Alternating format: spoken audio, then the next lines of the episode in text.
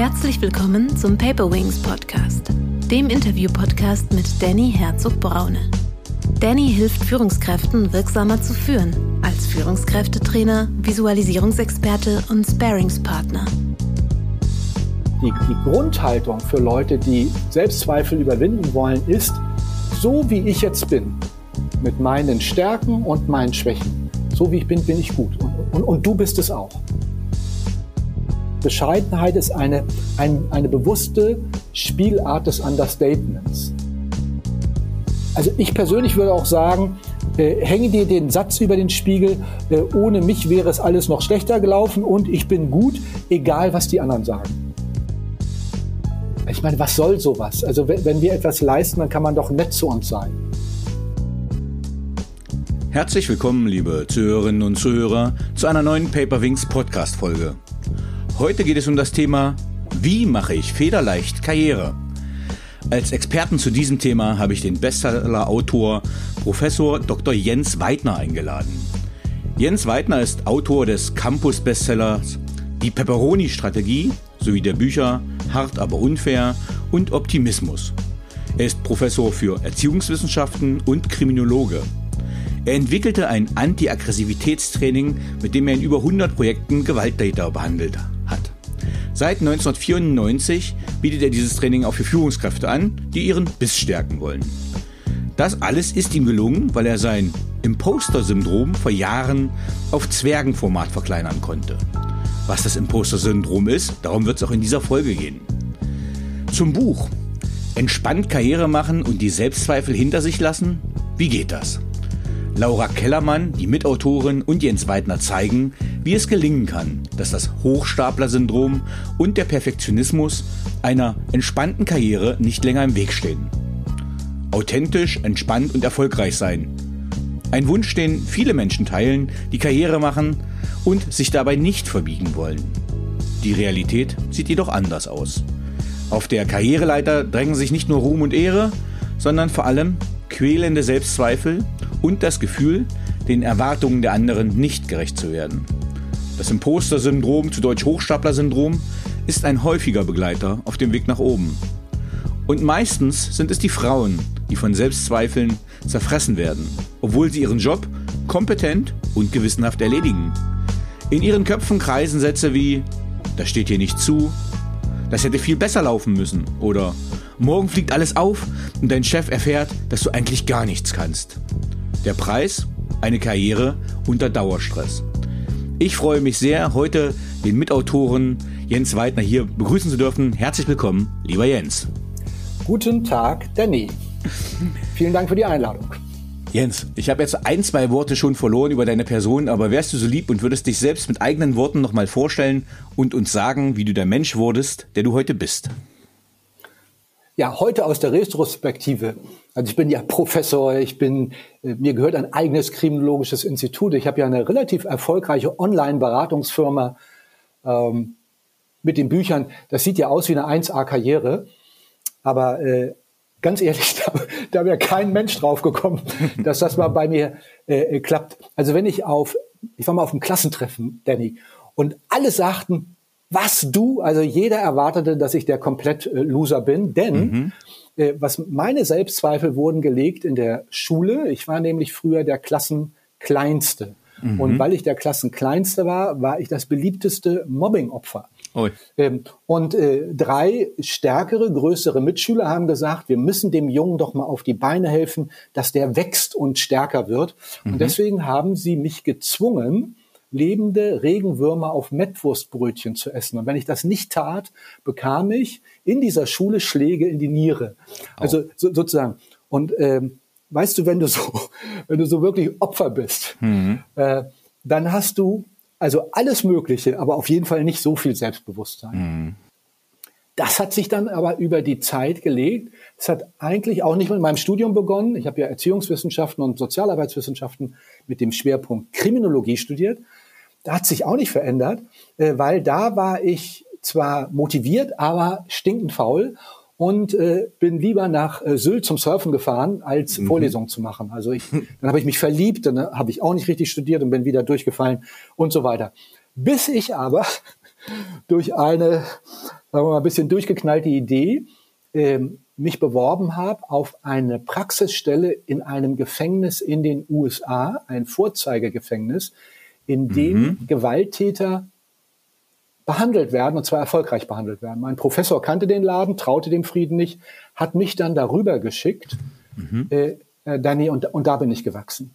Mhm. Also ich, ich habe gelernt, wie man Gewalttäter erfolgreich behandeln kann. Äh, übrigens, das noch by the way, der Direktor lockte mich mit dem Hinweis, du bekommst ein mieses Gehalt, du bekommst eine miese Wohnung und du bekommst ein mieses Auto, was ich damals toll fand. Die, das Auto war mies, ne? Das mhm. Gehalt war mies, aber die Wohnung ist kein Fake, die war in seinem Gefängnis Ui. im Trakt für erfolgreich therapierte Gewalttäter aus New York, Washington und Baltimore. Mhm. Also da habe ich die, das erste Mal in meinem Leben Hautausschlag so im, im Oberkörperbereich bekommen, weil ich so gestresst war. Äh, aber ich habe mich da durchgebissen. Also das war alles noch nicht federleicht. Habe dann die Ideen in Zustimmung mit den Amerikanern abgekupfert nach Deutschland, darüber eine Masterarbeit geschrieben, darüber eine Doktorarbeit geschrieben und habe dann das Angebot bekommen, in einem Gefängnis das ausprobieren. Und, und mittlerweile, also wir sind richtig gewachsen, behandeln mhm. wir eben in vier Ländern insgesamt jetzt in den letzten 20 Jahren über 50.000 Mehrfachgewalttäter und zwei Drittel erfolgreich. Okay, jetzt äh, hast du das Thema aufgemacht. Wir sind noch äh, gefühlt meilenweit von dem Karriere-Podcast weg, aber der Spannungsbogen ist ja jetzt aufgemacht. Ähm, was ist was ist Teil dieses Programms? Warum funktioniert das und äh, warum funktioniert das Anführungsstrichen nur bei Gewalttätern und nicht bei anderen Verbrechen? Also wir, wir machen eine Einmassierung des Opferleids in die Seele des Täters und wir nehmen Ui. ihm seine Rechtfertigungsstrategien weg. Und ich will darüber überhaupt nicht weiter mit dir mit unterhalten. Vielleicht nur der Hinweis, wenn du oder äh, die Zuhörer heute Abend durch ihre Stadt gehen und sie werden nicht zusammengeschlagen, könnte das damit zusammenhängen, dass die, die sie zusammenschlagen wollten, bereits von unserem Programm als also äh, äh, geschützt worden sind, weil die Täter erfolgreich behandelt wurden. Ähm, und insofern tun wir da wirklich was Gutes. Will nur sagen, dass ich die Entwicklung gemacht habe, da vom Saulus zum Paulus, von einem, der der äh, gedeckelt wird auf jemanden, der dann plötzlich eine tolle Idee hat, daran wächst, darüber seinen Doktor macht. Und meine Promotion war der Startschuss für mein Selbstbewusstsein. Danny. Okay, Nichts das, anderes. Weil ich würde gerade sagen, äh, Studienabbrecher warst du nicht, aber durch Prüfungen fallen äh, und dann Professor werden, das ist, da, da war der war die Erklärung schon äh, notwendig. Von daher ganz spannend. Aber was was motiviert dich und was treibt dich an? Also äh, was motiviert dich? Also erstmal zu diesem Buch, was mich da motiviert, zu diesem Thema motiviert. Äh, ich habe ja mühselig meine Karriere begonnen. Also das war ja wirklich nicht leicht und äh, auch, das kennen auch viele, bis zu Brustschmerzen. Also ich habe wirklich bis ans Leistung, an die Leistungsgrenze geknüppelt. Das hat mir auch Spaß gemacht, aber leicht war das nicht. Und äh, vor 20 Jahren hatte ich äh, bereits die Idee, geht das nicht auch alles ein bisschen entspannter? Hm. Und, ähm, äh, und dann habe ich angefangen darüber nachzudenken, wie es entspannter gehen könnte. Und, und ein Zusatz ist, Danny, du musst dich und auch das, was du an schwierigen Jobs bekommst, nicht so ernst nehmen. Hm. Also ich nehme mich zwar sehr ernst, hm. aber, aber, aber, aber auch nicht so ganz, nicht wahr? Und ich nehme auch die Aufgaben, die ich kriege, ernst, aber äh, wenn die schlecht laufen, ist die Grundeinstellung von Leuten, die Selbstzweifel überwinden, nicht, boah, ist das schlecht gelaufen, sondern Jetzt hör genau zu Danny. Na gut. Ohne mich wäre das noch viel beschissener gelaufen. Also nur durch meine, du, ohne mich wäre das Ding schon vor drei Jahren vergeigt. Und ich habe es jetzt vergeigt. So, so, so what? Okay. Ähm, das heißt also, ähm, die, die Grundhaltung für Leute, die Selbstzweifel überwinden wollen, ist, so wie ich jetzt bin, mit meinen Stärken und meinen Schwächen, so wie ich bin, bin ich gut. Und, und, und du bist es auch. Mhm. Ähm Jetzt sind wir schon mitten im Imposter-Thema drinne. Ich habe letztens auch auf LinkedIn so einen ähm, englischen Kurs gemacht dazu zum Imposter-Syndrom. Das war auch eine zweifach promovierte äh, Professorin, die auch gesagt hat, sie hat immer Selbstzweifel gehabt und äh, irgendwann musste sie auch mal verstehen, naja, Moment, sie wäre ja jetzt nicht da, wo sie heute ist, ja schon in einer Elite, äh, wenn sie nicht irgendwie was richtig gemacht hätte. Wo kommt meiner Meinung nach dieser, dieser Selbstzweifel her und was sind diese Auslöser für Selbstzweifel? Also die Auslöser für Selbstzweifel liegen häufig wirklich in der Sozialisation, in der, in der Entwicklung, die du durchlaufen hast. Ähm, wenn du wenn du ein familiäres Umfeld hast, Beispiel, äh, da wird der jungen Frau, da wird dem, der jungen Frau, die ist jetzt äh, 20, die will jetzt studieren, ähm, hat auch angefangen, ständig mitgeteilt, hör zu, Schatz, bei uns hat niemand studiert, das brauchst du auch nicht. Äh, dir wird als äh, kleinem Jungen gesagt, äh, äh, Danny, so wie du bist, bist du nicht in Ordnung. Eigentlich haben wir uns immer eine Tochter gewünscht. Also äh, es, Eltern, Familie, aber auch signifikante andere, also wichtige Freunde, geben einem manchmal so Botschaften mit, die überhaupt nicht gut sind. Also wie mir damals, wenn du nicht Regenwürmer frisst, gehörst du nicht zu uns. Ne? Mhm. Das ist natürlich irre und aus heutiger Sicht würde ich auch sagen, war wirklich nicht nett von den Burschen. Aber ähm, äh, Selbstzweifel kriegst du rein. Also du wirst als süßes Gucci-Baby geboren, da hast du keine Selbstzweifel. Du bist halt ein Baby, ne? Mhm. Ähm, aber die, die Erziehung, die Kultur, alles drum und herum sagt, du bist nicht okay. Ich hatte gerade mit einer mit einer Frau auch gesprochen, die, die ist in Deutschland, die ist in der Türkei groß geworden und dann in Deutschland gewachsen, ist eine Deutsch-Türkin, hat beide Pässe und alles, ne? Und, und die rennt immer mit dem Gefühl, sie ist nicht halb, sie ist halb Türkin, sie ist halb Deutsche, äh, sie ist irgendwas dazwischen. Hm. Ich, ich bin nicht sozusagen 100 Prozent perfekt. Hm. Dabei könnte die ja auch sagen, Freunde, ich habe mehrere Sprachen muttersprachlich drauf. Ich bin international unterwegs. Ich kann sogar unterschiedliche Kulturen und Religionen miteinander jonglieren, wie kaum jemand anders. Also ich bin viel schlauer als ihr. Aber sie sagt sich, ah, ich bin nur eine 50 Prozent Türkin und ich bin nur eine 50 Prozent Deutsche. So, und, und, und diese, diese Idee, also du bist nicht gut genug, die kriegen ganz viele mit. Und das hängt übrigens sehr stark zusammen mit dem, was wir German Angst nennen. Mhm. Also die, die, dieser Leidenschaft in Deutschland, den, mit, den Leuten mitzuteilen, du, das wird nicht reichen, das wird auf jeden Fall schiefgehen, das wird nicht klappen. Also die, diese, diese Befürchtungen sind ja immer, äh, diese German Angst, ein Öl, Öl ins Feuer des Pessimismus, wenn du so willst. Mhm. Und die Leute neigen dann immer zu so einer Worst-Case-Idee. Mhm. Oh Gott, wenn ich, also ich kann mich noch übrigens genau erinnern, ich bin ja mit 35 schon Professor geworden, ne? Und ich wollte es mit Mitte 40 werden. Mhm. Mit 35 bekomme ich den Job und bin, also ich habe gedacht, ich taug nicht mal zum Assistent. Mhm. Und schon gar nicht zum Pro ich, ich, saß an der Nordsee, ich wusste, in zwei Wochen trittst du deinen Dienst an, ich musste mich übergeben, so schlecht war mir. Weil, weil ich wusste, die werden in der dritten Sitzung wird einer aufstehen und sagen, das ist Weidner, die schlimmste Fehlberufung ever. Äh, und dann werden sie mich durchschauen und ich werde im Erdboden versinken. Und diese Angst, haben ganz viele Leute, die tolle Angebote bekommen. Ich gebe dir noch ein Beispiel und dann mhm. gebe ich erstmal Ruhe. Ähm, vor kurzem berate ich einen Typen. Mhm. Der macht ganz tolle Aufschläge, der hat total Ahnung und, und, und der will Vorträge machen. Und, und, und dann sage ich, wie viel willst du nehmen? Ja, 400 Euro. Ich sage, hast du jetzt 4000 gesagt? Nein, ich habe 400 gesagt. Ich sage, 400 Euro? Ich weiß gar nicht, wie diese Zahl geschrieben wird. Wie, wieso 400? Also, also, wenn du, dann nimm wenigstens 2000. Und wenn die dann sagen, es ist so viel, handeln sie dich auf 1,5 runter und dann gibst du dich betrübt. Aber 400 ist ein No-Go. Und dann sagt er, äh, Jens, mit 400 fühle ich mich wohl. Hm. Mit 1500 fühle ich mich unwohl. dann habe ich zu ihm gesagt, wenn er den Scheiß nicht abstellt, beende ich die Beratung.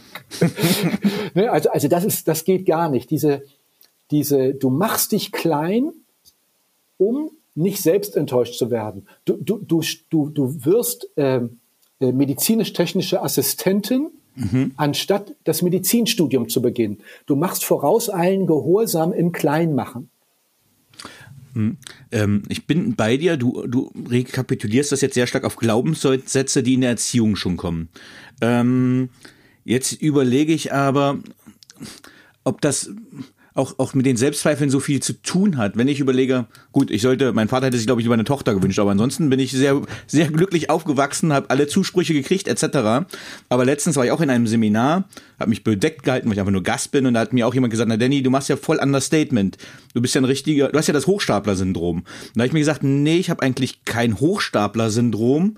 Ähm, ich bin ich fühle mich eher bescheiden, weil das ist nicht der Punkt, wo ich hier irgendeinen Aufschlag mache. Also, was ist der Unterschied zwischen ähm, der Situation, dass man das Hochstapler-Syndrom hat und wann ist man bescheiden? Also, neben dir, Danny, ist ja auch unsere frühere Kanzlerin Angela Merkel immer eine gewesen, von der man sagt, sie ist bescheiden. Mhm. Und daran erkennst du schon, Bescheidenheit ist eine, ein, eine bewusste Spielart des Understatements. Mhm, okay. Also äh, äh, Danny, du weißt sowieso, wer dich jetzt googelt, also ich, das, das habe ich ja auch gemacht, bevor ich hier zugesagt habe, äh, dann sieht man, ja, der Bursche ist gut aufgestellt. Also man muss sich nicht viel Mühe geben, um mitzubekommen, dass du Substanz hast. Mhm. Und die Bescheidenen sagen, das reicht völlig, wenn ich mich hier hinsetze. Man wird die Schönheit schon erkennen. Mhm. Das ist ja etwas Positives. Das ist wie sozusagen so ein Rollenspiel. Also ich war vor kurzem mal irgendwo, da hat mir einer erzählt, äh, also dass ich dumme Bemerkungen mache und so weiter. Und hinterher wollte, das war so im privaten Kontext, wollte er, dass wir unsere Visitenkarten auftauchten, austauschen. Dann gab ich ihm meine äh, und dann sagte er, das hätten Sie mal sagen können, dass Sie Professor sind. Äh, jetzt fühlt, dann fühlte er sich sozusagen von meinem Understatement jetzt veräppelt. Mhm, ne? Mhm. Und, und äh, die Idee, so eine dicke Welle zu machen, wurde bei ihm auch letztendlich geringer. Also Bescheidenheit ist eine, eine bewusste Inszenierung. Mhm die dazu führt, dass du auch weniger soll, äh, äh Konflikte also, äh, herausruft? Ja, genau. Also mhm. wenn du jetzt sagst, hier kommt Danny, the, the big guy, hier mhm. der, der, der, äh, ich meine, wenn man dich so Hose. sieht, du bist, ja, du bist ja körperlich präsent. Mhm. Hier, ich roll euch über, das wird du vermutlich hinkriegen, aber das tust du nicht. Weil du sagst, der, der Typ bin ich nicht. Mhm. Ne? Aber im Poster ist etwas, was du nicht selber wählst. Du, du, du schläfst abends schlecht weil du dich in den Wahnsinn des Perfektionismus treibst. Ah, okay. Weil du dir sagst, ich habe das zwar super vorbereitet, aber nicht gut genug. Hm, also ja. früher hätte ich unseren Call vorbereitet, also als ich noch in meiner, in meiner sozusagen Selbstzweifel und vor allem Perfektionismusphase war, vorletzte Woche schon ausformuliert alles. Heute äh, bin ich um 6.30 Uhr aufgestanden, um dann von 7 bis äh, 8.30 äh, Uhr in Ruhe mal alles zu durchdenken, was wir hier zu besprechen haben. Und, und ich habe geschlafen wie ein Bärchen, weil mhm. ich wusste, das wird schon schief gehen und, und Danny ist bestimmt, der will mich ja, der ist nett zu mir. Also ähm, ähm, Leute, die dieses Imposter-Syndrom, diese Selbstzweifel ablegen, die werden nicht faul und sagen, das wird schon, die bereiten sich auch noch vor, aber nicht so, dass die Familie darunter leidet, die Partnerin darunter leidet, mein Sport darunter leidet. Also das nicht. Die Leute haben etwas, und das finde ich total geil, die, und das empfehlen wir auch, die reden, die machen nicht Perfektionismus, die reden sich 120 Prozent schön. Immer wenn man mich fragt, wie bist du auf den Podcast vorbereitet, sage ich, also total überm Limit, Danny, voll 120. aber ich habe mich vorbereitet zu 75 Prozent. Und ähm, ich hoffe, dass die Hörer jetzt und Hörer nicht sagen, merkt man. aber, aber, diese 75 Prozent bringen eine, eine gute Performance, äh, aber auch gleichzeitig nicht so, dass ich mir den gestrigen Arm verhagelt habe. Mhm. Ja. Vor lauter Aufregung. Ähm, ich will mal direkt noch auf dein Buch zu, auf euer Buch zurückkommen. Äh, Laura ist ja, konnte ja leider nicht kommen, weil sie dankenswerterweise gut ausgelastet ist. Also eine positive Botschaft. Also nicht, dass wir Laura, Laura öffnet heute ihre Mastermind.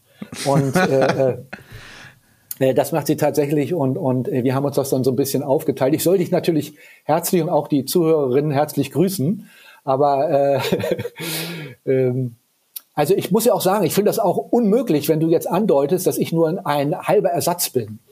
äh, nee, du bist ein ganzer Ersatz. ähm, äh, nein, äh, ich weiß nur, dass es äh, wichtig ist, nicht, dass jemand sagt, Mensch, Danny, oben steht doch Laura Kellermann drauf, warum hast du die nicht eingeladen, bevor mir irgendwas unterstellt wird. Das ist der Grund, sie ist gut ausgelastet äh, und hat den adäquaten äh, die adäquate Bereicherung Jens Weidner geschickt.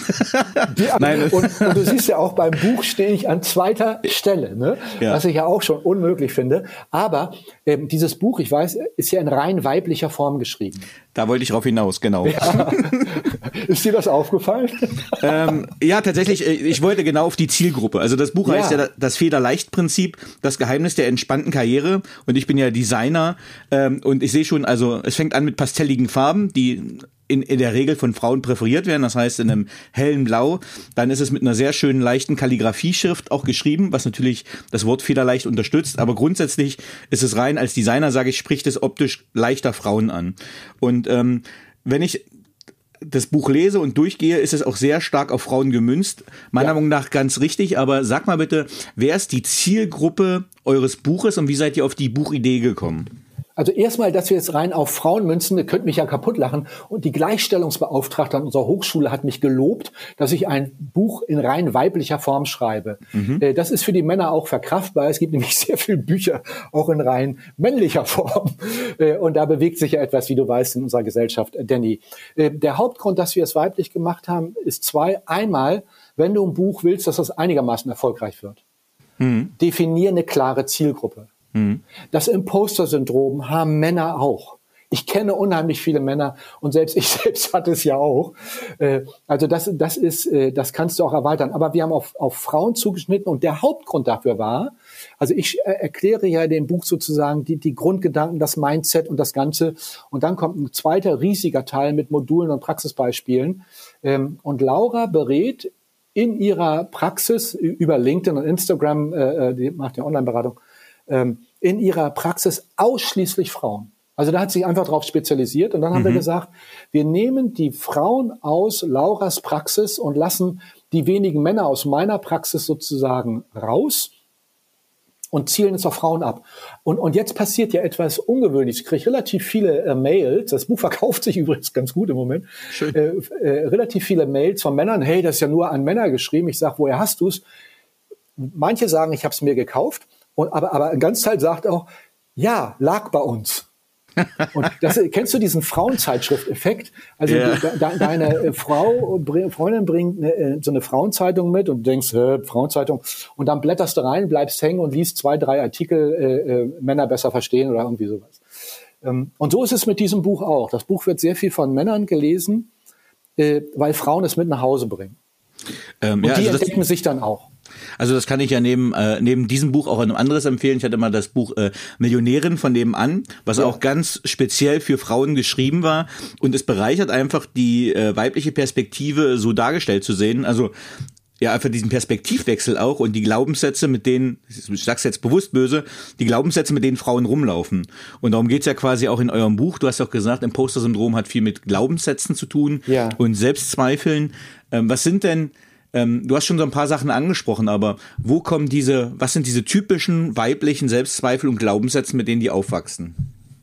Also die, die Grundannahme ist wirklich diese Annahme, so ich, ich bin nicht gut genug.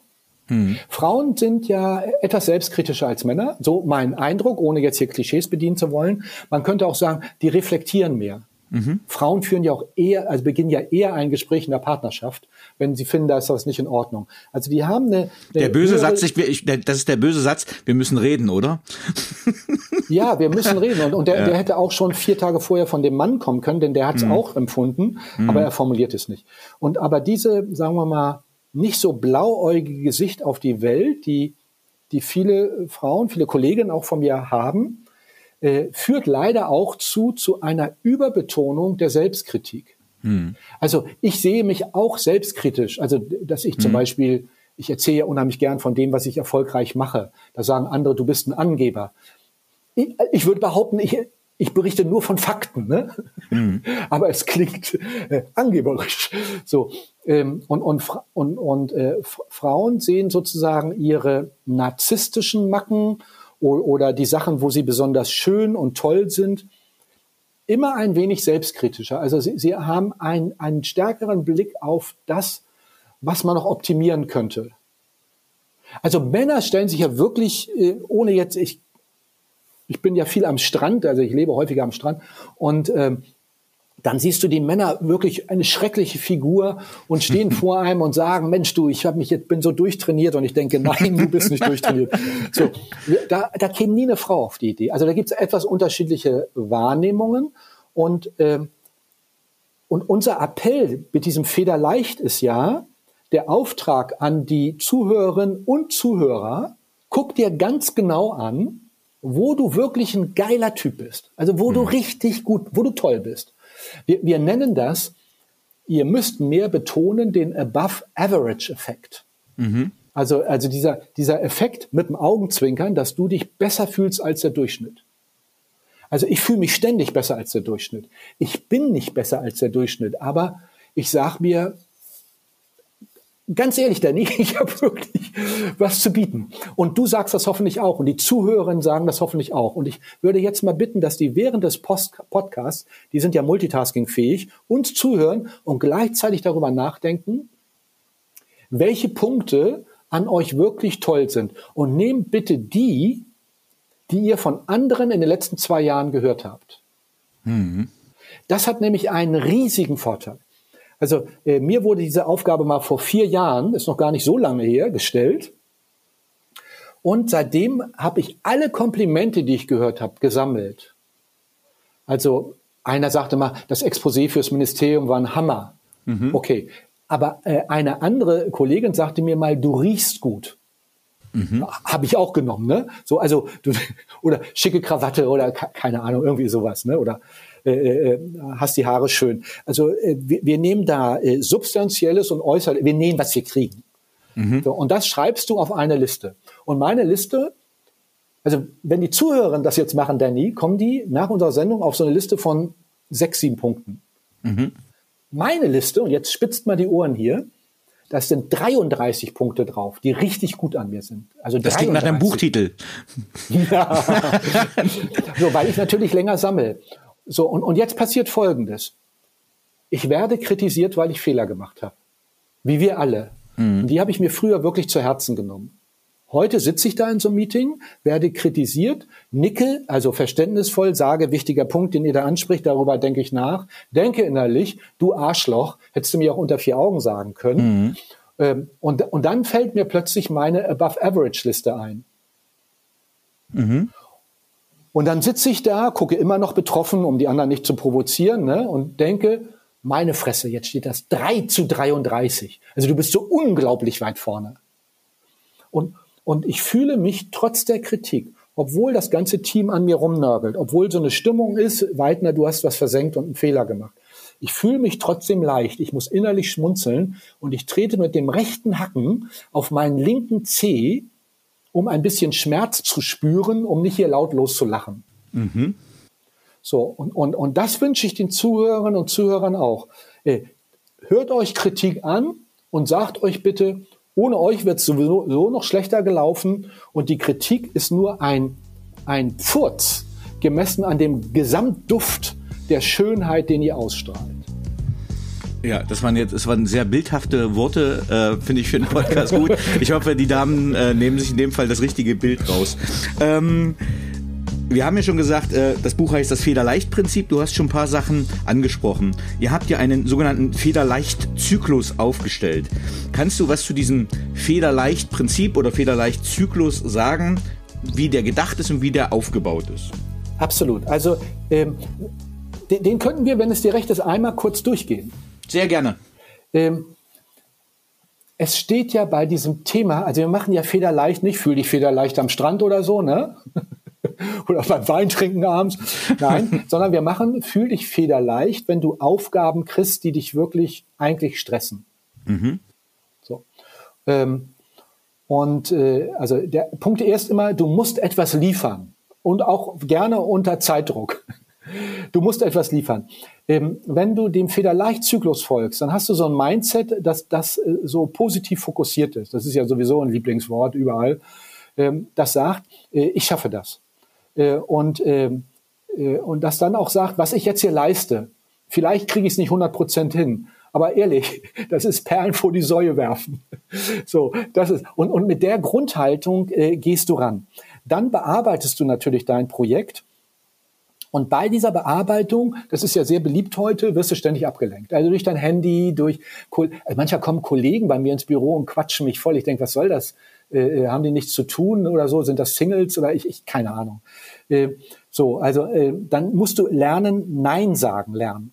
Also ich sage mhm. dann auch nicht unhöflich nein. Ich sage sag in der Regel, du, äh, sorry, passt gar nicht, mein Zeitfenster ist gerade zu, aber äh, bleib doch bitte, du kannst mir Arbeit abnehmen. Und dann ist die Antwort in der Regel, du, ich habe auch noch einen Termin. Also äh, und los bin ich sie. Äh, dann ist extrem wichtig, und das machen äh, federleicht Leute immer, sie definieren kleine Schritte. Mhm. Beispielsweise, als ich das Buch geschrieben habe mit Laura zusammen. Mhm.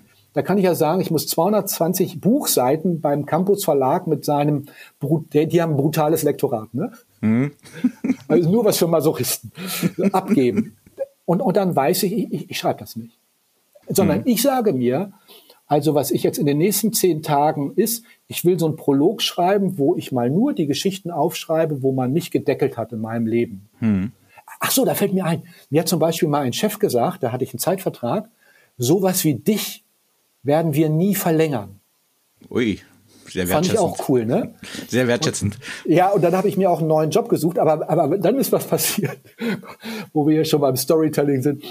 Der hat dann eine Wettbewerbsklage gegen unseren obersten Boss damals geführt. Mhm. Die hat er verloren, wurde gefeuert und alle, die auf seiner Abschussliste standen, was passierte mit denen, Danny?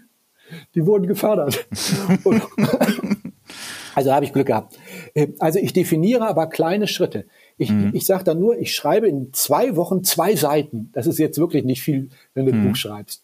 Und dann schaffe ich die zwei Seiten. Und dann feiere ich die. Also ja, wie auch ja. immer, ich gehe ins Kino, ich gucke mir die neueste Serie an, die ich cool finde. Äh, also, verstehst du? Mhm. Also ich feiere nicht, wenn ich irgendwas geschafft habe. Ich feiere mich 50 Mal bei diesen kleinen Schritten, wenn mhm. die dabei sind. Und dann, und dann sagen die Leute auch, Mensch, du bist ja gut drauf. Und Laura sagt das übrigens auch, die macht das auch. Äh, äh, du bist ja gut drauf. Äh, und dann sagt sie, ja, ich muss gerade das und das tun. Ja, warum bist du dann gut drauf bei dem Stress? Sagt sie, oh, wir haben gestern erstmal, äh, äh, wir, wir waren gestern, äh, die ist in so einem, äh, Laura ist in so einem Fitnesscenter, also ohne dass ich da jetzt zu viel verrate, einem ziemlich luxuriösen, wo du einen richtig coolen Wellnessbereich hast. Ne? Mhm. Und die hat sich da komplett verwöhnen lassen. Schön. Nach so einem kleinen Pupsschritt Mhm. Wo jeder Normale sagt, dafür lasse ich mich doch nicht feiern, das ist doch selbstverständlich. Nein, federleicht Leute feiern, feiern ihre Dinger. Also vielleicht eine kleine Ergänzung dazu.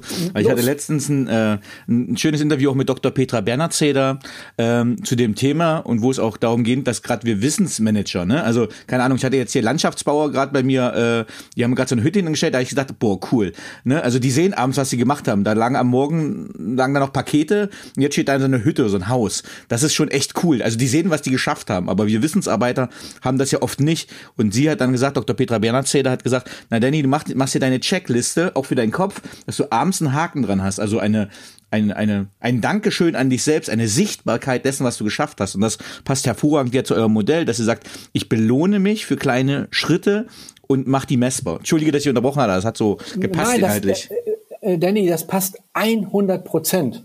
Also wir nennen das den realistischen Arbeitseinsatz einschätzen. Also du schätzt das ein und, und dann übrigens haben die Federleicht-Leute die Arroganz, und die möchte ich allen hier empfehlen, mhm. zu sagen, ich definiere mein Tempo. Mhm. Und ich diskutiere auch mit Leuten mein Tempo. Ich kenne sehr gut mein Tempo. Ich bin schon leistungsstark, aber ich habe Grenzen. Mhm. Und äh, dann habe ich so ein Projekt, wo ich weiß, da stoße ich an meine Grenzen. Hm. Und dann sage ich, Freunde, ich werde spätestens in drei Wochen da an Grenzen stoßen und dann werde ich mir eine viertägige Auszeit nehmen. Nein, das kannst du nicht, wir haben Zeitdruck.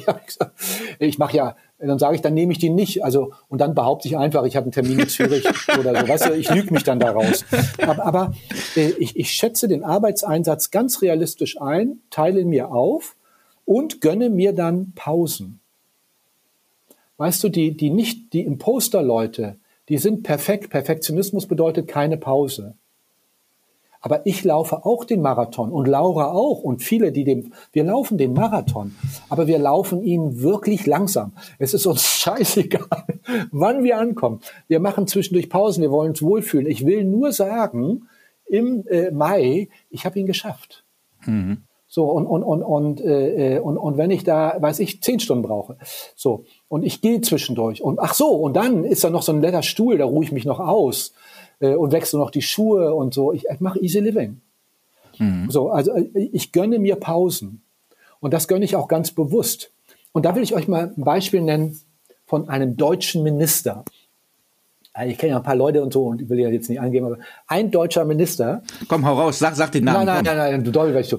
ähm, wenn du den anrufst um 13.30 Uhr, sagt sein Sekretariat immer, er ist im Gespräch mit dem MP, also Ministerpräsidenten, mhm. ne? also voll wichtig. Mhm. Ist ja klar, dass äh, ich da keine Chance habe. Mhm. Aber ich weiß, was er um 13.30 Uhr tut. Von 13.30 Uhr bis 14.45 Uhr liegt er auf seinem Liegesessel im Ministerium und versucht zu schlafen, weil er weiß, er wird noch bis 23.30 Uhr im Dienst sein, wie, mhm. jeden Tag. Mhm. Und, und der lügt sich in dieser Auszeit. Und immer wenn du da mittags anrufst, da sagt keiner, er muss sich ausruhen. Das ist ja so ein Zeichen für Loser. Hm. Sondern sie sagen alle, er ist gerade in so einem informellen Gespräch mit dem MP. Hm. Noch Fragen, Danny? Also auch an die Zuhörerinnen und Zuhörer, ihr sagt nicht, ihr seid erschöpft, sondern ihr sagt, du, ich habe ja gerade noch so parallel so ein Projekt laufen, das ist richtig lukrativ. Äh, äh, du da, äh, äh, gib mir mal zwei Stunden Zeit eben. Ja, also da fällt mir eine, eine schöne Anekdote ein. Ich war ja äh, lange Zeit beim Militär und da waren wir so auf Truppenübungsplätzen, wo immer so intensive Übungen gemacht wurden. Ne? Also ich sage mal ja, Kriegsübungen. So, und dann weiß ich noch, äh, war ich in so einem Stab, wo die ganzen Offiziere waren und da kam der General rein zu meinem Kommandeur und hat gesagt, na, wie lange sind Sie denn jetzt wach? Und dann hat er gesagt, der so 36 Stunden. Und so wie ich den erlebt habe, hat das auch halb gestimmt. Und dann hat der General gesagt, wissen Sie was? Sie wollen jetzt gerade die Schlacht gewinnen, aber wir sind in einem Krieg. Und einen Krieg gewinnen Sie nicht, wenn Sie die ganze Zeit wach bleiben. Das heißt, Sie brauchen Pausen. Nehmen sich die Pausen, nehmen sich zurück, weil wenn Sie sich wenn sie zu erschöpft sind nach der Schlacht, können sie den Krieg nicht mehr gewinnen und führen. Und wenn sie nicht führen können, werden sie im Auftrag nicht gerecht. Und das passt so schön zu dem, das ist jetzt ein bisschen hart, härter und martialischer, aber es passt so schön zu dem, was du sagst. Wenn man einen Marathon läuft, aber immer Sprints einlegt, äh, das funktioniert halt nicht. Ne? Und ich kann das mal vielleicht, wenn es dir recht ist, übersetzen in eine Gerne. Managerin. Die ist 41 Jahre alt, die hat einen krassen Weg hingelegt. Und äh, ich habe die mal, als ich sie traf, habe ich gesagt, habe ich dann, soll man ja nicht sagen, aber habe dann gesagt, ich verstehe überhaupt nicht, warum sie es hinkriegen, wie sie es hinkriegen, dass sie in dem Job, den sie machen, so wenig erschöpft aussehen. Mhm. Ne, da habe ich gedacht, was hat die für eine Hautcreme oder keine Ahnung. So und dann hat sie gesagt, ja, ich habe ja am Wochenende auch ab und zu frei, also nicht das ganze Wochenende, aber schon so ein bisschen. Aber wissen Sie, jeden Donnerstagnachmittag wissen alle im Unternehmen, dass ich den Donnerstagnachmittag nutze, um mich informell mit wichtigen Networkern aus unserer Branche extern zu treffen, um dort mein Netzwerk aufzubauen. Ein Meeting ist immer für vier Stunden, 13 Uhr ne, und dann vier Stunden mhm. angesetzt. Dann sage ich, und das finden Sie jetzt erholsam? Sagt sie, ja, aber es gibt bei uns so ein Luxusspa. Also ah. der so teuer ist, dass da keiner unserer Leute reingeht. da bin ich drin und mache vier Stunden lang Wellness. Ich lasse mich massieren, ich gehe schwimmen, ich gehe in die Sauna, ich mache einfach während meiner Arbeitszeit das. Und dann sage ich, äh, äh, von da aus schicke ich noch eine Nachricht, Meeting übrigens heute 18.15 ich schaff's noch zurück dann sitzen die da alle äh, und kriechen quasi ins Meeting und sie ist da topfit. Also die nimmt sich jeden Donnerstagnachmittag mit dieser Lüge eine Auszeit. Und das ist so intelligent, hm. wenn sie sagen würde, oh, ich bin eine erfolgreiche Frau, aber ich bin immer einmal die Woche erschöpft und brauche vier Stunden Ruhe, dann sagt jeder, ja, du bist dem Job nicht gewachsen. Aber das ist Quatsch. Ja. Und sie lügt sich so raus. Und das tue ich übrigens auch schon seit vielen Jahren sehr erfolgreich. Ich sage dann, ich bin in Berlin, äh, Ministerium, du weißt schon, irgend so ein Scheiß erzähle ich. Und äh, liegt dann aber bei mir auf der Dachterrasse hier in Hamburg äh, äh in der Hängematte und höre irgendwie weiß ich was, Caribbean Sound oder so. Äh, aber du weißt jetzt schon, dass, dass du dich gerade geoutet hast. Also das Geheimnis ist jetzt aufgeflogen. Ja. Hör mal zu, jetzt bin ich aber so weit in meiner Karriere, dass mir sowieso keiner mehr was kann. Verstehst also, okay, gut, safe. Ähm, aber wir sind bei dem Zyklus noch, wenn, ich, wenn mhm, es dir recht ist, noch nicht, noch nicht ganz zu Ende. Denn äh, also äh, wir, wir gönnen uns Pausen, wir üben auch Fehler zu bewältigen, eben mit diesem Hinweis, äh, scheiß was drauf, jeder macht Fehler, wer viel macht, macht viele Fehler. Und übrigens klappt die Bewältigung bei den Federleichtleuten, weil die ein statushohes Netzwerk um sich herum aufbauen. Mhm. In Zeiten, wo sie es nicht brauchen. Dass dann, wenn, wenn ich oder du oder die Zuhörerin unter Druck kommt, sagt, warum kritisiert ihr jetzt Sibylle? Sibylle macht hier so viel. Wer viel macht, macht auch mal Fehler. Und dann ist, ist, ist die Kritik schon wieder abgeräumt. Verstehst du? Ja. So, und, und dann beendest du das, sagen wir mal, erfolgreich. Und dann würdigst du deine Leistung, du feierst dich, äh, du äh, sagst, äh, äh, ich habe wieder mal unheimlich viel gelernt und na klar kann ich noch das verbessern und, und wenn es schief gelaufen ist, sagst du dir eben, ohne mich wäre das alles noch viel früher, viel schiefer gelaufen. Hm. Also du, das ist eine gewisse Lebenslüge, das sehe ich auch, natürlich, aber das ist eine, die gut tut. Und mhm. ich habe mir das schon so häufig jetzt gesagt, Danny, dass ich auch daran glaube. Mhm. Ich bin wirklich fest, wenn dieser Podcast kein Erfolg wird, also dann, dann muss ich wirklich sagen, also ohne mich, Danny, wäre das noch viel schlechter gelaufen, dein Leben. Ja. Jetzt kriege ich die Schuld. So, jetzt muss ich ein Fehlerleichtprinzip draus machen. Ja, ähm, das ist das ist richtig mit der Schuld. Äh, am Erfolg habe ich Schuld, mhm. am Misserfolg die anderen. Aber das ist nur für intern, für den Glauben, nicht für die äußerliche Kommunikation, ah, oder? Ah, das ist ein wichtiger Hinweis. Also wenn, du das, wenn du das nach außen sagst, sagen die alle, du hast einen Knall. Aber, aber der, der unheimlich positive Effekt davon ist, ich beschäftige mich nicht lange mit Misserfolg. Ich sage, mhm. lag sowieso an den anderen. Ich schlafe deswegen auch nicht schlecht. Und, und das kennst du auch, wenn du drei Nächte schlecht schläfst, weil du dir Sorgen machst. Bist du am vierten Tag total gerädert. Und wirklich, dann wirst du wirklich ein Loser. Also ich finde, ich finde, du hast jetzt zwei ganz wichtige Punkte gesagt, weil äh, wenn es um Karriere geht, um Erfolg, dann heißt es, was man hat auch mit Durchhaltevermögen zu tun, mit Resilienz zu tun. Und was du jetzt gesagt hast, sind im Prinzip zwei von sieben Säulen der Resilienz. Nämlich einmal dieses Beziehungsnetzwerk, ne, was man aufbauen sollte, damit man sozialen Rückhalt hat und quasi diese positiv-konstruktive Voraussicht, die man haben muss, äh, um das aufzubauen. Und was, was ganz spannend ist, ich habe letztens eine Studie dazu gelesen, zu Beziehungsnetzwerken. Männer machen gezielt, also ich sag's mal so, wenn ich mit Kumpels trinken gehe, dann weiß ich, dass die mich auch karrieremäßig fördern. Und Frauen haben sehr viel sozialere Netzwerke, die nicht karriereorientiert sind. Das heißt, die gehen mit der Elternbeiratsvorsitzenden vielleicht äh, ein Glas Wein trinken. Das hilft ihnen aber nicht in der Karriere. Die gehen mit der, mit Vereinen, mit Freundinnen trinken, aber nicht mit Leuten, die in ihrem ja, beruflichen Netzwerk stärken. Und das ist auch die Ermunterung, äh, die ich quasi ganz gern manchmal Frauen gebe. Überlegt mal, wer sind eure Stakeholder im Unternehmen? Wer kann euch da als Mentoren unterstützen und baut euch professionelle Beziehungsnetzwerke auf, die euch in Sonnenphasen äh, unterstützen, weil das hast du gerade so mit angesprochen. Das ist ganz wichtig bei Frauen, dass die das weniger zielgerichtet machen als Männer zum Beispiel. Ja, und Männer müssen, und, und ganz viele Männer, Danny, machen es ja auch nicht, ne? Und, und die, die erfolgreich sind, machen es alle. Alle. Hm. Also, äh, fragt euch bitte, äh, wer in meinem Umfeld hat den Einfluss, mir den Popo zu retten, hm. wenn ich es komplett vergeigt habe? Hm. Und äh, das werden alle kennen. Manche Leute machen, machen Kleinigkeiten falsch und da wird ein Riesentheater gemacht inklusive Meeting freitags 16.30 Uhr, wo keiner mehr Bock hat. Andere machen Riesenfehler und da passiert gar nichts. Warum? Das Scheuerprinzip, Entschuldigung, jetzt ist ja, das doch politisch. Ja, warum? Und, und, und die Antwort ist eben, weil die einen Riesenfehler machen und es passiert gar nichts, äh, einfach ein Netzwerk sich aufgebaut haben, das signalisiert, ja, jetzt hat der Weidner was vergeigt, der hat schon so viele Sachen aufgebaut, äh, das ist egal. Hm. So, und, und abgeräumt.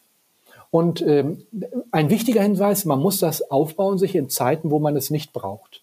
Wenn du es brauchst und dann anfängst, hilft dir keiner, weil alle sagen, ach, äh, jetzt kommt sie angekrochen, wo, wo sie Probleme hat, von denen ich auch schon gehört habe. Also man muss das aufbauen in Zeiten, wo man es nicht braucht. Rüste dich im Frieden für den Krieg, jetzt wäre da meine militärische Anekdote. Ja, du hast dazu. wirklich eine sehr militärische Ader, das wusste ich jetzt äh, auch gar nicht, äh, während ich ja hier pazifistisch äh, auf jeden Fall daherkommen möchte. Gut, wir machen Yin und Yang. Das passt aber gut für ein Podcast-Format. ja, ähm, bist du fertig mit deinem Kreislauf? Ich will dich nicht nochmal unterbrechen. Nee, bin, bin fertig. Okay. Ähm, wir hatten nämlich das Thema innere Antreiber und du hast äh, einen inneren Antreiber schon genannt und einen Glaubenssatz und zwar die innere Perfektionistin. Und ihr habt auch ein Kapitel, wie halte ich meine innere Perfektionistin im Zaum. Ja. Kannst du da ein paar Tipps geben? Erster analysiere dich, ob du perfektionistisch bist. Und natürlich führt Perfektionismus zu sehr guten Ergebnissen, aber zu einem zu hohen Preis. Mhm. Ähm, und wenn du sagst, meine Perfektionismuslatte ist bei 100, ähm, höre in Zukunft auf, wenn du 80 Prozent erledigt hast. Also ähm, du musst, man muss sich dazu quasi zwingen, etwas weniger zu leisten. Und wenn du dich dann noch unfühl, unwohl fühlst mit den 20 Prozent, delegiere es an jemand anders. Hm. Also äh, dann, dann kommst du ja auch wieder auf 100. Äh, Perfektionismus, also du bist nicht in der Lage, federleicht zu werden oder überhaupt leicht zu lernen oder optimistisch oder, oder Freude am Leben zu haben, wenn du perfektionistisch bist. Hm. Also ich habe zum Beispiel im Moment, ich will durch Corona, ich will zwei Kilo abnehmen. Ich kriege das irgendwie überhaupt nicht gut hin. Und äh, dann hatte ich mir vorgenommen, so bis Dezember nehme ich zwei Kilo ab. Das, ich habe äh, 500 Gramm zugenommen in der Zeit. Also das, das, hat jetzt überhaupt nicht funktioniert. Jetzt bin ich bei zweieinhalb und jetzt kommt noch Weihnachten. Also man ahnt nichts Gutes. und äh, äh, so und, und, und dann habe ich mir gedacht, mit meinem perfektionistischen Denken, äh, du bist jetzt nicht okay. Mhm. Ne? Du bist nicht okay. Und jetzt sage ich mir, nee, ähm, meine Anzüge fangen an so zu klemmen, dass ich mir neue kaufen müsste. Ich habe zehn Anzüge hier hängen. Äh, die, sind, die waren alle jetzt nicht billig. Aus Geiz, der Geiz hm. treibt mich jetzt, kleine Schritte zu machen. Und, und mein Ziel ist jetzt im Januar 100 Gramm abzunehmen. Und äh, ne, vielleicht werden es ja auch 200. Ich, ich weiß es nicht. Aber, aber du, du steckst dir ganz kleine Ziele hm. und du nimmst den Abschied vom Perfektionismus ganz ehrlich, Danny, wer mich wegen zwei Kilo mehr oder zweieinhalb Kilo mehr nicht lieb hat, hm. kann nicht mein Freund sein. Kann nicht mein Freund sein. Ne? Also meine Frau sagt, Gott sei Dank, du, das stört mich überhaupt nicht, obwohl du siehst im Gedicht ein bisschen, also dicker aus. Also da habe ich eine ambivalente Botschaft, aber, aber die, die, macht mir da null Stress sozusagen. Double-Bein-Prinzip, okay. Äh, äh, Perfektionismus äh, äh, bemerken und reduzieren. Und, und, und bei Perfektionismus bedeutet immer, weniger ist mehr. Etwas weniger Sport, aber natürlich Sport. Etwas weniger Essen, aber natürlich Essen. Etwas weniger Leistung, aber natürlich auch fleißig sein. Mhm. So, und, und das ist die, und, und dann läutest du die Abkehr vom Perfektionismus ein. Und erst wenn du davon abkehrst, kannst du mit dir zufrieden sein. Perfekte Leute, Mensch, da fällt mir was ein. Danny, ich stand mal in Zürich bei so einem Medienevent, wo ich eingeladen war, habe ich einen Vortrag gehalten, so eine, so eine äh, Dinner-Speech, die komplett überflüssig, aber auch wirklich gut bezahlt war. Äh, und da waren ganz viele Models. Mhm. Die waren alle wirklich einen Kopf größer als ich. Und, und dann stand ich da in so einem Kreis von Models, das ist ja bei mir auch nicht so häufig. Und äh, äh dann habe ich gedacht, Gott, die sehen aber auch krass gut aus hier alle und waren natürlich schick gemacht wegen Event und bla bla bla. Und dann habe ich gedacht, ach, mach mal hier einen auf ein Poster und habe gesagt, äh, äh, Sie sind ja alles Models, aber Sie wissen schon, was bei Ihnen nicht optimal ist. Das sehen Sie ja auch. Danny, das war alles perfekt, also 150 Prozent perfekt.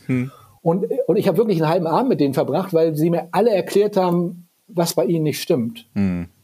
Da habe ich gedacht, mein lieber Mann, wenn die mit sich nicht zufrieden sind, dann müssen sich ja 40 Millionen äh, Frauen in Deutschland die Kugel gehen und Männer sowieso. Also nein, das kann nicht unser Maßstab sein. Sehr gewagtes Sozialexperiment nenne ich es mal. Ja. Äh, ich habe gerade gestern äh, bei äh, Jan Böhmermann Neo Magazin Royal zu Facebook geguckt, wie hoch die Suizidraten bei durch bei jugendlichen Teenagern, weiblichen Teenagern sind aufgrund des Instagram-Effekts, weil sie sich mit anderen vergleichen und äh, Models ja. sind ja dem nochmal hauptberuflich ausgesetzt quasi. Von daher. Ähm ja, und wir sind in einer, Ver also wir, die, wir sind in einer Optimierungs- und Vergleichsleidenschaft. Also mhm. ich, ich bin auch gerne in den sozialen Medien unterwegs und dann sehe ich, oh, der hat aber jetzt fünf Vorträge, ich habe überhaupt keinen gehabt. Also man vergleicht sich ständig oder, mhm. oder, oder, oder der ist ja noch erfolgreicher oder der ist Prof mir hat vor kurzem einer gesagt, du bist ja nur Professor an einer Hochschule für angewandte Wissenschaften und nicht an der Uni. Die Ratte, ne? Also da hätte ich früher gedacht, oh ja, ich habe ein Defizit und ich habe innerlich gesagt, ja, also das habe ich nicht geschafft habe ich ihm gesagt, dann war er ja glücklich und habe gedacht, so ein Spinner. Ne? Ja. Und habe gleich in meinem Netzwerk gestreut, dass er ein Spinner ist. So, also, weißt du, das, nein, so ein Scheiß müssen wir uns doch gar nicht antun. Ähm, und, und ihr könnt euch alle auf Instagram und, und, und vergleicht euch da mit Gott und der Welt und die sehen auch noch schöner aus. Äh, ich kenne ja so ein paar äh, bekannte Leute, wie sie echt aussehen und hm. wie, sie, wie die Fotos sind. Die haben alle gute Fotografen. Ja. Der Vergleich ist der Tod des Glücks als erstes, kann ich dazu ja, der Vergleich sagen. ist der Tod des Glücks. Und übrigens, äh, ich bin ja auch selbst Opfer. Ähm, ich, äh, ich poste ja auf LinkedIn, um, um so zu werben für, für meine Beratungsgeschichten äh, immer fleißig, mit so Fotos, die ich eigentlich unheimlich gut finde. Ja. Und, und da wurde mir jetzt aber mitgeteilt, also es geht deutlich professioneller und ab Januar habe ich jetzt einen Profifotografen, äh, der, der dann regelmäßig mich äh, anknipst und habe ich gesagt, das macht keinen Sinn. Ich sehe im Januar Schrott aus und dann meint er, nein, äh, Winter ist völlig egal, wir legen was drüber. ja, das ist, das kann sehr kritisch sein. Ich habe den zweitbesten Stockfotografen der Welt gehabt für meine Website Fotos. Ralf Cornesse ja. war auch schon im Podcast. Aber das Problem ist, da war ich so fit wie nie in meinem Leben zuvor. Ja, äh, die genau. Bilder sind herausragend, aber die Enttäuschung der Leute ist dann halt umso größer. Ja, nimm sie, nimm, nimm sie raus. Also ich mache dann auch nur äh, Zoom, mit, auch noch mit diesem, es gibt doch diesen äh, Sunshine-Filter. Ne? Ja. Da ich immer, meine Güte, siehst du gut aus. Und, und dann und dann gucke ich vor dem Badezimmerspiegel und sage, nein, das, das tust du nicht. Aber das Entscheidende ist, dass wir, dass wir Humor haben über uns, dass mhm. wir selbstironisch sind, dass wir gesagt, uns nicht, dass wir alles, was wir tun, sehr ernst nehmen, aber dass wir uns nicht so ernst nehmen. Ja, das, das ist super. Ähm, ihr habt ja genau auch ein, ein Kapitel, wie lerne ich besser einzustecken. Und ähm, ja. ähm, als ich angefangen habe beim Militär, äh, war ich für ein Jahr dabei und dann durften Frauen in die Bundeswehr. Und dann hat man diesen Culture Clash erlebt. Das heißt, ich nehme natürlich Militär immer als extrem zur Polarisierung, das zeigt es aber ganz gut. Mhm. Wenn es da mal, ich sag Den mal. Eindruck habe ich auch, Danny. Ja, oder anders. Ich kann es auch auf den zivilen Kontext. Das Nein, Militär bleib ist beim nur, Militär. Okay. Bleib da, wo du vertraut bist, zeig deine primitive Seite. Also das ist überhaupt kein Ding. Okay, ich bleib, äh, ich bleib archaisch. Naja, wenn es dann, äh, auf gut Deutsch hieß das ja der Anschiss, ne? Oder mhm. äh, wenn es dann die Kritik gab, die konstruktive Kritik gab, ähm, dann sind Frauen, haben sich das sehr stark zu Herzen genommen, wo man sagt, na hier, hier, setz die Mütze richtig auf und dann ist wieder gut. Ähm, aber das ist ja auch im, im zivilen, im wirtschaftlichen Umfeld so. Das heißt, man gibt eine Kritik, was einfach nur ein konstruktiver Hinweis ist, vielleicht nicht nach allen Regeln der gewaltfreien Kommunikation nach Marshall B. Rosenberg, aber äh, der Drops ist eigentlich schon gelutscht. Aber Frauen sind dann drei Tage oft in einer Selbstzweifelkrise, ich pauschalisiere zum Kontrastierung einfach, und nehmen sich das sehr zu Herzen. Und wie schaffen die das, Kritik besser einzustecken? Und wenn jetzt einer denkt, dass Männer Kritik besser einstecken, äh, also die reagieren vielleicht, äh, keine Ahnung, wie sie reagieren, Männer sind nachtragende Mimosen. Also und, und das Schlimmste, was ich erlebe, ist, ist auch eine wichtige so Managementregel. Je höher die Typen kommen, desto empfindlicher werden sie auf kleinste Kritik, weil sie die immer sehen als Vorboten, dass jemand anfängt, an ihrem Stuhl zu sägen, ihrem mhm. goldenen Stuhl. Die sind mhm. ja alle, also die haben ja richtig was zu verlieren hm. äh, Danny. Und da kann selbst, wenn so ein kleiner Assistent, selbst wenn der gefragt wird, gibt es was Kritisches, der meldet sich, ja, gibt was Kritisches und sagt das dann, vor versammelter Mannschaft, wird der versenkt. Also die sind total nachtragend. Äh, aber es gibt zwei Regeln, mhm. die, mit denen auch unsere Zuhörerinnen und Zuhörer Kritik äußern können, ohne dass der andere sauer ist. Mhm. Und die eine Regel ist ganz wichtig, die lautet Kritik nur in gedämpfter Tonlage unter vier Augen. Hm. Nie vor versammelter Mannschaft. Also, wenn ich was zu kritisieren habe bei uns, wir sitzen da, wir haben so Konferenzen mit 55 Wissenschaftlern, das ist ja eine relativ große Gruppe. Und wenn da was kritisiert wird, kriegen das 45, also 54 mit, ne? Mhm. Also nicht schön. Und ich kritisiere da nie, nie, nie, nie, nie, nie, nie. Aber mhm. ich gehe dann zu dir, wenn du jetzt ein Kollege bist und du baust richtig Schrott aus meiner Sicht, sage ich, äh, äh, Danny, könnte ich mal mit dir sprechen, hier unter vier Augen, lass uns die Tür zumachen, ist jetzt kein Drama und so weiter. Aber äh, ähm, so, und, und dann kritisiere ich dich mhm. ähm, und, und sage, äh, denk doch mal darüber nach. Und dann beachte ich bei dieser Kritik das LKL-Prinzip, das Lob-Kritik-Lob-Prinzip. Ich würde also sagen, Danny, seitdem wir beide zusammenarbeiten in diesem ganzen Medienkontext, mhm. ist das bei uns explodiert. Also es ist ja richtig, also ganz großes Kino, Danny, Respekt. Äh, es gibt so eine kleine Sache, also so im Bereich von Zeitmanagement, da bist du einfach mein Personal Albtraum. Und äh, überleg dir mal zwei, drei Punkte, wie du das verbesserst. Und wir machen eine Wiedervorlage nächsten Donnerstag und dann sprechen wir nochmal darüber. Mhm. Ist das okay für dich? Also oh ja. auch wenn es mhm. nicht okay ist, das machen wir mal. Ne? Mhm. Ähm, aber das ist jetzt gar nicht entscheidend. Entscheidend ist der Punkt, Danny. Du hast ja deinen Vertrag hier unterschrieben und wirst jetzt mindestens fünf Jahre noch bleiben. Seit ich das weiß, jetzt ohne Flachs, ich schlafe besser. ich mache drei Kreuze, also äh, äh so und dann wird's Donnerstag. Das heißt, ich habe die Kritik eingepackt in zwei ehrliche Lobs. Also da mhm. darfst du dir nichts ausdenken. Das wissen alle jetzt, dass ich so arbeite bei Feedbacks. Das wissen die alle bei uns. Ich habe lange die Fakultät geleitet und, und, und so weiter. Die wissen das. Die kommen zum Teil zu mir ins Büro bei einem Feedbackgespräch und grinsen so, als ob die gekifft hätten. Weil die wissen, die kriegen erstmal was Nettes, dann kommt ein bisschen und dann wieder was Nettes. So, und vor nicht allzu langer Zeit kam, kam ein, das war wie jetzt ein Mann, kam ein Kollege zu mir und sagte, äh, du, wir wollen ja so ein Gespräch und so Feedback und so, äh, und dieses ganze Lobgedöns, das kannst du dir aber sparen, ne? Und dann habe ich zu ihm gesagt, Sebastian, überhaupt kein Problem, das kann ich mir sparen, aber gerade bei dir waren das so Punkte, wo ich, also, die wirklich schön sind. Und dann sagt er, ach egal, dann erzähl. so, weißt du, dem, die, dieser Lobkultur kannst du dich nicht entziehen. Und wenn, mhm. wenn du Kritik in dieses Lob einbettest, kommen die Leute damit klar. Und ich, ich kann nur allen sagen, wenn sie federleicht durch ihr Berufsleben kommen wollen, kritisiert die Leute hart. Aber unter vier Augen und mit dem Aspekt Wertschätzung der Gesamtpersönlichkeit und bei dem Kritikpunkt voll auf die Zwölf. Ne? Okay. Super. Ähm, jetzt habe ich hier ungefähr noch 40 Fragen gefühlt. Äh, unser Zeitmanagement lässt das aber nicht mehr zu. Und außerdem wollen wir den äh, Zuhörerinnen und Zuhörern einfach die Möglichkeit geben, auch noch viel mehr erf zu erfahren, indem sie euer Buch kaufen. Das Federleicht-Prinzip, das Geheimnis einer entspannten Karriere. Aber zusammengefasst, ähm, wenn wir den Hauptteil mal zusammenfassen würden, was ist deiner Meinung nach das Geheimnis einer entspannten Karriere? Von sich selbst überzeugt sein.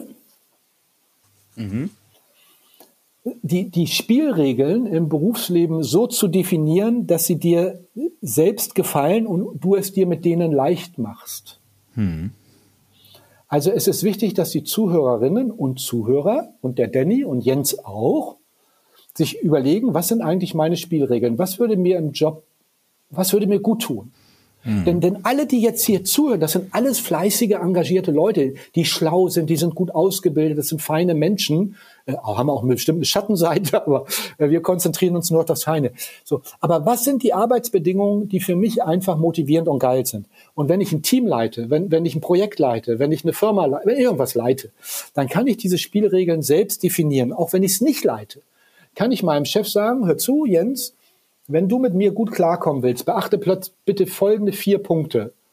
Also sprich mich nie an vor neun Uhr, hat mir meine Chefin mal gesagt. Das habe ich dann auch beachtet. Ich bin auch nicht vor halb zehn gekommen. Ich habe gedacht, gib mal einen Puffer. Und dann kam ich um zehn und die hat das immer wertgeschätzt, weil ich ihre Spielregel befolgt hat. Sie, die sagte einfach, vor, vor neun hat sie, sie schlecht, hat sie keine gute Laune. Sie ist kein, sie ist ein Morgenmuffel. Hm. Also, also äh, äh beachte das. So, und dann werden sich die anderen daran halten. Und die, die sich daran halten, sind deine Spielgefährten für die Zukunft, mit denen du dir dein Leben leicht machst. Die sich nicht daran halten, das sind die, auf die, bei denen du auf Abstand gehst. Also wenn die zum Meeting einladen, hast du einen anderen Termin. Wenn die zu einer Feier einladen, äh, musst du zu deiner äh, Oma. Also, äh, also du redest dich immer von denen, von denen weg.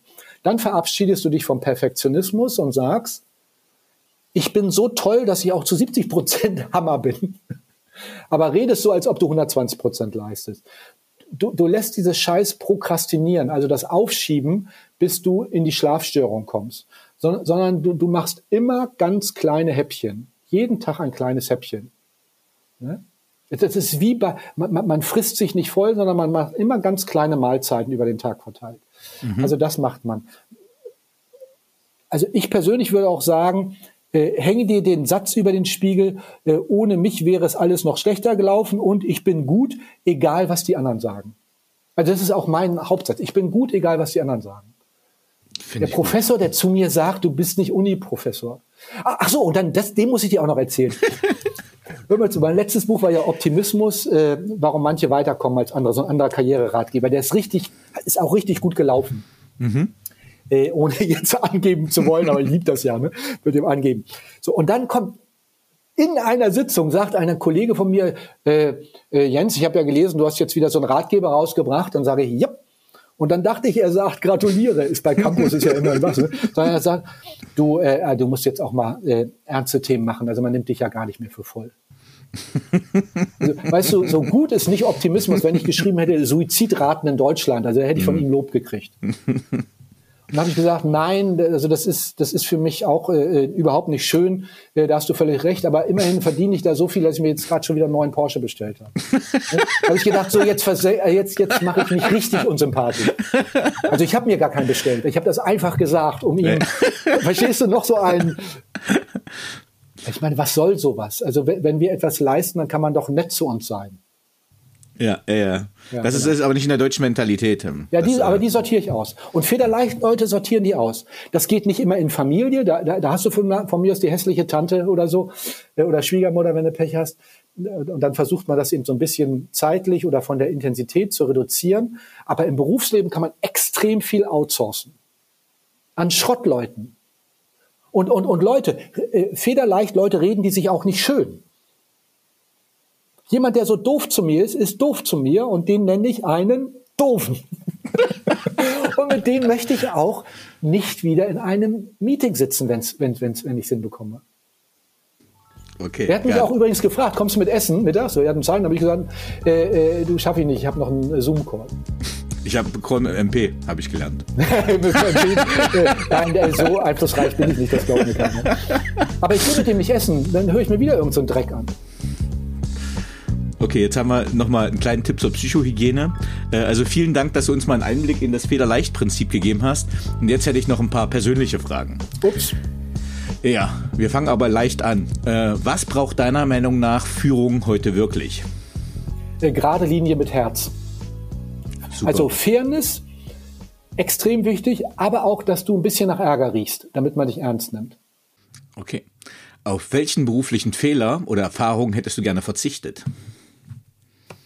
Ja, ich hatte, äh, ich habe ein Institut, das wir zu dritt betrieben haben, also drei Eigentümer, 33,3 Prozent, und dann wurde das mit einer Person ähm, Darüber möchte ich jetzt aber nicht weiter reden. Also da ist, da sind Dinge passiert, da hätte ich gerne darauf verzichtet. Ja, ja, ja, ja. Aber, aber mir fällt gerade auf, wir sind ja im Podcast. Das hören ja hören doch zu viele mit. Ja, es gibt Dinge, auf die hätte ich gern verzichtet. Ich hätte auch, das muss ich dir auch sagen, eigentlich noch früher dieses Federleicht-Prinzip, das, das haben wir hm. ja sozusagen jetzt erfunden. Äh, hm. Äh, wenn ich das früher beachtet hätte, hätte ich viel weniger familiäre partnerschaftliche äh, Konflikte gehabt. Also ich bin immer noch mit meiner Frau zusammen seit, äh, also seit, ich sage jetzt nicht die Zahl, weil dann alle denken, ich bin dem, dem Tode entsprungen gerade. so, aber äh, wirklich lange. Aber ich hätte mir mit, mit dieser Einstellung 70, 75 Prozent reicht, ja, das wäre sehr gut für mein Privatleben gewesen. Okay, vielleicht nehme ich mir das einfach mal zu Herzen. Auf welche berufliche Leistung bist du besonders stolz?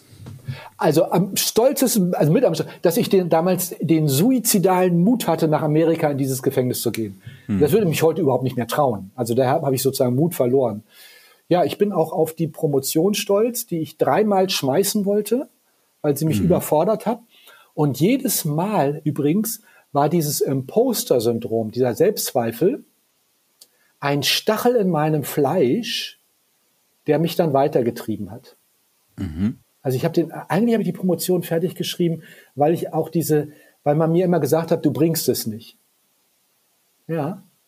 Ja, ist äh, witzig, was mir jetzt gerade einfällt, aber, aber das, das ist schon so. Also ich wollte die dreimal abbrechen, weil ich einfach am Limit war und, und, und nicht mehr konnte und demotiviert. Alle, die so eine Doktorarbeit schreiben, kennen dieses Gefühl. Und äh, ich habe damals übrigens mit fünf ähm, richtig schlauen Leuten begonnen und von denen haben nur zwei die Promotion dann noch abgeschlossen. Hm. Mhm. Dankeschön.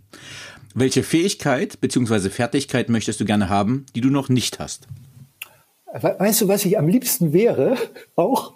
Ich wäre unheimlich gerne ein Sänger, also Frontman von einer richtig coolen, relaxten Band, also wo man nicht groß rumhippeln muss, aber äh, äh, springen muss oder so und äh, der, dem sozusagen die Herzen zu fliegen.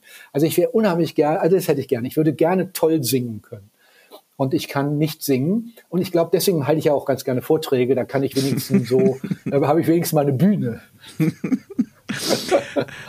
Welche drei Bücher haben dich am meisten geprägt bzw. dein Leben beeinflusst? Also äh, äh, Goethes Faust äh, klingt jetzt sehr professoral, aber, aber im Faust, im ersten Teil, ist sozusagen äh, auf jede Frage des Lebens ist da, ist da eine verklausulierte Antwort drin. Also, also das, das fand ich das fand ich ganz toll. Ich fand das Buch Power von Green. Robert Green? Ja, ja genau. Robert mhm. Green unheimlich, unheimlich gut, weil der eben über 2000 Jahre historisch abgeleitet hat, die Gesetze der Macht. Und für alle, die jetzt sagen, oh Gott, das Ding hat auch 600 Seiten, glaube ich. Aber auf den ersten 30 Seiten fasst er das alles zusammen. Seine Regeln der Macht. Ich glaube 48 sind es, ne? 48 Gesetze zur Macht sind es, glaube ich, ne? Sag mal, Danny, ich bin sowieso überrascht, was du hier alles raushaust an Autoren und so weiter. Ich, ich habe jede, jede Woche habe ich einen klugen Gast bei mir im Podcast und die geben mir ihre Bücherempfehlungen und da ich das dann lese. Ah, dann ah, perfekt.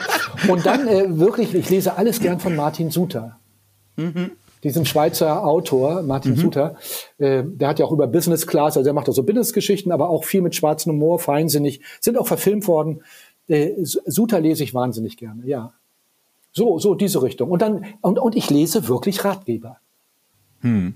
Also ich, und, und by the way, die Bücher, die ich schreibe, finde ich auch, also, weil ich mich damit so viel beschäftigt habe. Ich weiß, wie viel Arbeit da drin gesteckt hat und so weiter. Also, mit denen bin ich zufrieden, nach wie vor. Vielleicht bin ich zu wenig selbstkritisch, aber mit denen bin ich total zufrieden. Mhm. Sehr schön. Wer waren die drei Menschen, die den größten Einfluss auf deine berufliche Entwicklung hatten?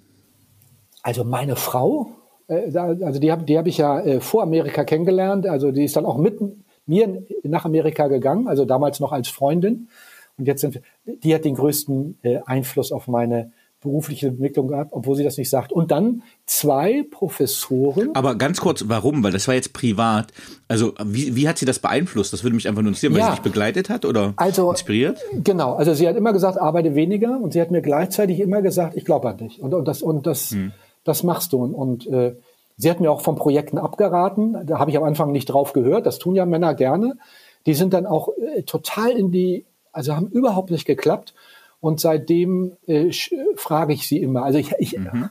ich könnte mich noch mehr an ihre Empfehlung halten, aber ich halte mich nach meinem Empfinden also mindestens zu 80 Prozent daran. Ähm, und äh, es ist also ich erfahre immer in Drucksituationen, wenn ich in denen stehe, unglaubliche Loyalität und Unterstützung. Also das, ich glaube, das nennt man auch Liebe. Ah, also das, okay. das, das, ist einfach ein tolles äh, Feeling. Mhm. Ähm, das erfahre ich auch von meinen Kindern, diesen Support finde find ich auch Hammer. Ähm, dann haben mich aber ganz konkret in der Karriere mhm. unterstützt zwei Professoren. Einer punktuell, der hat mir mal die Tür geöffnet für meine für meine, eine meiner zwei Tagungen mit Angela Merkel. Und auf der Tagung waren so viele wichtige Leute, mit denen ich mich vernetzt habe, dass das meine Karriere wahnsinnig gepusht hat. Mhm. Ein zweiter, der mir meine Karriere unheimlich gefördert hat, ist der stellvertretende Chef, heutige stellvertretende Chefredakteur vom Fokus. Äh, Markus Krischer, der hat mal in jungen Jahren eine riesige Story über mich gebracht. Danach dachten alle, ich habe Ahnung. Also das hat, das hat mir unglaublich, das ist eine wahnsinnige Werbung.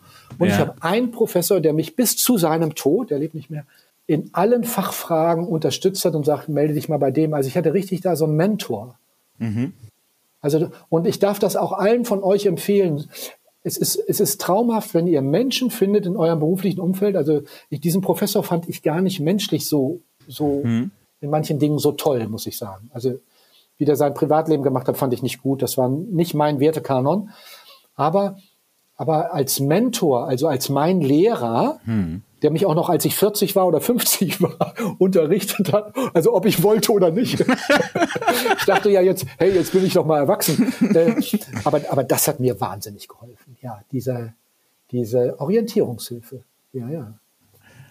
Super, vielen Dank für den Einblick. Ähm, was möchtest du am Ende deines Lebens von dir sagen können, erreicht zu haben? Oh, das kann ich, ich könnte das jetzt schon sagen. Also gutes, einfach ein gutes Leben gehabt zu haben. Weißt du, ich, ich lebe ja jetzt so, dass ich mittlerweile zwischen Hamburg und meiner äh, Strandwohnung ein bisschen hin und her pendel, diese Miete, ne? Also jetzt äh, nicht, nichts Riesiges, aber sie liegt direkt am Strand. Wo bist du? Nordsee, Ostsee? Nee, Ost, Ost, Ost, Ostsee ist das. Mhm. Von Hamburg auch ein Katzensprung und man kann jetzt sagen, es ist schlechtes Wetter, aber äh, weißt du, ich habe ich hab Neopren, ich werde am 2. Februar, äh, Januar wirst du mich in der Ostsee schwimmen sehen. Mit, ich habe auch eine Neopren-Badekappe. Äh, das, das finde ich einfach geil. Und, und äh, äh, ja, also das Wichtigste, äh, Family zusammenhalten, Support für die, für die Kinder, die ja, die ja groß sind bei mir äh, und, und, und. Also äh, das, das, ich, ich will, will, ich will Leute gut behandeln und was mir unheimlich viel Freude macht, ist Förderung. Also ich fördere Studenten, ich fördere Leute in meinen Calls, also dieses, dass ich so weitergeben kann. Mhm. Ähm, ja, also das will ich. Also ich möchte eher auf der Seite der Guten stehen. Das leitet uns quasi zur letzten Frage über. Hast du ein Lebensmotto? Und wenn ja, wie lautet es? Also, ich habe zwei. Leben und leben lassen. Und das zweite jetzt habe ich, hab ich einen Ohrwurm. Live and let die. Entschuldigung. Ja, leben ja, okay. und leben. Und der zweite ist uh, One evil action every day keeps the psychiatrist away. Also optional. Und das ist auch gar nicht selten bei Federleichtleuten sagen die sich, ich nehme das wirklich alles so mit ein bisschen Ironie und Humor und so weiter, was ich alles erzählt habe. Aber ich bin da nicht naiv. Wenn mir jetzt einer böse will, dann kriegt der ein Echo. Also nicht von mir allein, das stimme ich ab mit meinem Netzwerk und so weiter. Der wird nicht all die Preise zahlen, der zahlt Luxusboutique. Also one evil action every day. Das mache ich natürlich nicht jeden Tag, aber vielleicht zweimal im Jahr. Na, dann bin ich dankbar, dass du es heute noch nicht bei mir ausgespielt hast. Nein, da ist ähm. doch auch überhaupt kein Grund für. Äh, aber ich, ich sage dir ein Beispiel. Äh, einer der Menschen, die ich gerade, äh, mit denen ich eng bin und, und, und, eng berate, ohne dass ich das jetzt präzisieren will, wird gerade von jemandem ähm, äh, nicht gefaked, sondern, sondern äh, da wird alles abgekupfert und, und ähm, online-mäßig verkauft kopiert. er das. Hm. Kopiert, ja. Hm. Auf eine üble Art und Weise. Und der will, äh, dieser Typ, von dem ich jetzt rede, verdient sechsstellig im Monat, macht der Umsatz, das ist natürlich auch richtig cool. Äh, und, und der klaut alles und versucht ihm das wegzunehmen. Und, und da sage ich, dann dem berate ich und sage ich, one evil action every day. Äh, der, der kriegt jetzt jeden Tag, hat der Sorgen im Leben, die wir ihm machen. Bis er mit dem Kram aufhört. Also natürlich bis zu einem Anwalt für Mark- und Patentrecht und, und dem ganzen Spielereien. Ja, das sind auch die Realitäten, Danny, da komme ich nicht weg. Aber, aber mein Hauptmotto ist Leben und Leben lassen. Das, das tolle Toleranzgebot. Ne? Du, du, du bist ne, ein Schwarzer für ein gutes Leben. Du bist international für ein gutes Leben. Äh, du, bist zu klein gewachsen für ein gutes Leben. Wir, wir, wir pushen dich, wir fördern dich. Leben und Leben lassen. Du, du bist nicht die hellste Kerze auf der Torte, nein, aber du hast Herz äh, und wir fördern dich. Also, das, das, also wo ist das Gute in dem Menschen und was kann ich fördern? Das ist voll mein Ding. Und äh, damit haben wir das letzte Wort beschlossen. Lieber Jens, vielen lieben Dank für dieses kurze, amüsante und authentische Gespräch. Vielen Dank, dass du Gast im Paperwings Podcast warst. Vielen Dank, Danny, für deine Geduld. Tschüss. Ciao, ciao.